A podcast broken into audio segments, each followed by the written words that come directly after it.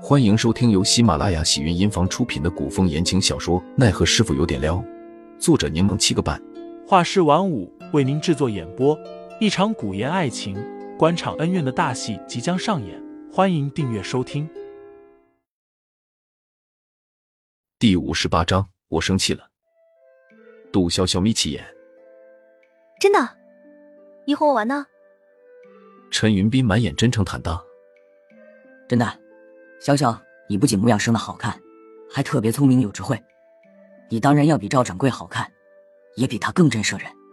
还是你有眼光啊！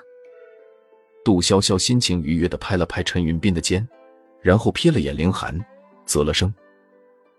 但凌寒说我没什么内涵。啊，林兄莫不是开玩笑？陈云斌满眼诧异，想着二人日常打闹，倒也不觉得意外，笑着挠挠头。潇潇，你天资聪颖，东察西微，谁能有你有内涵？杜潇潇点了点头，弯起嘴角。云斌，你说的对，我那小师傅识人不如你啊。凌寒银牙都要咬碎了。即使陈云斌迟钝，也察觉到了杜潇潇的话里的阴阳怪气，而凌寒身上也萦绕一层阴沉的黑气，逼仄的空间让人有点窒息。陈云斌打开小窗，透了透气。见二人视线齐刷刷的望向他，尴尬的笑了笑，说：“天，天还是有点热。”小峰看到杜潇潇顶着一个巴掌印回来，惊讶的询问情况。杜潇潇伸出一根纤长的手指，轻嘘了声：“又不是什么光彩的事，别吵吵。”凌寒锁着眉，气压低沉，吩咐小峰打一些井水，准备脸帕。小凤没敢多言，赶紧去准备东西。陈云斌见气氛不对，便没跟着二人进桃园。杜潇潇走路似乎都带着怨气，他快步进了屋子，就要关门，却被骨节分明的大手一把按住了门。杜潇潇翻了个白眼，知道自己力气不敌凌寒，直接转身进了里屋。二人沉默着没有说话。杜潇潇自顾自的倒了杯水，显然不准备搭理凌寒。虽说杜潇潇总是爱胡闹。还记仇，但绝不会迁怒他人。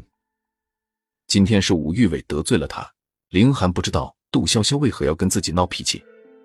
一路上故意不搭理自己也就罢了，如今也对自己视而不见。潇潇，你今日为何要冲上去帮赵学玉挡巴掌？你明知武玉伟手段毒了，还送上去让人欺负。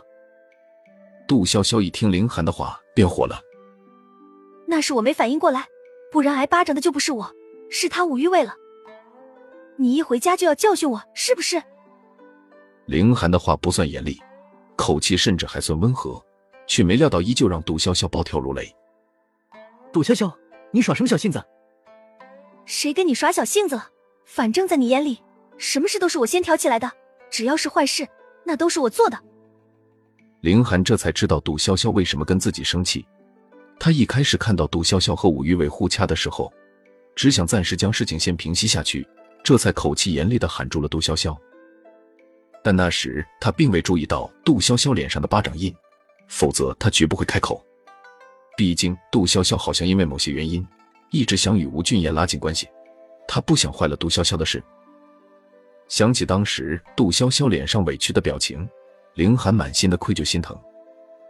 杜潇潇被凌寒这样盯着，有些不自在，他站起身，口气生硬的说。我要休息了，你出去。何小峰却端来了井水，坐好，我先给你敷敷脸。林寒说着，接过小峰递来的脸帕，将脸帕浸水，然后眼神示意小峰先退出去。我不要你帮忙，我自己来。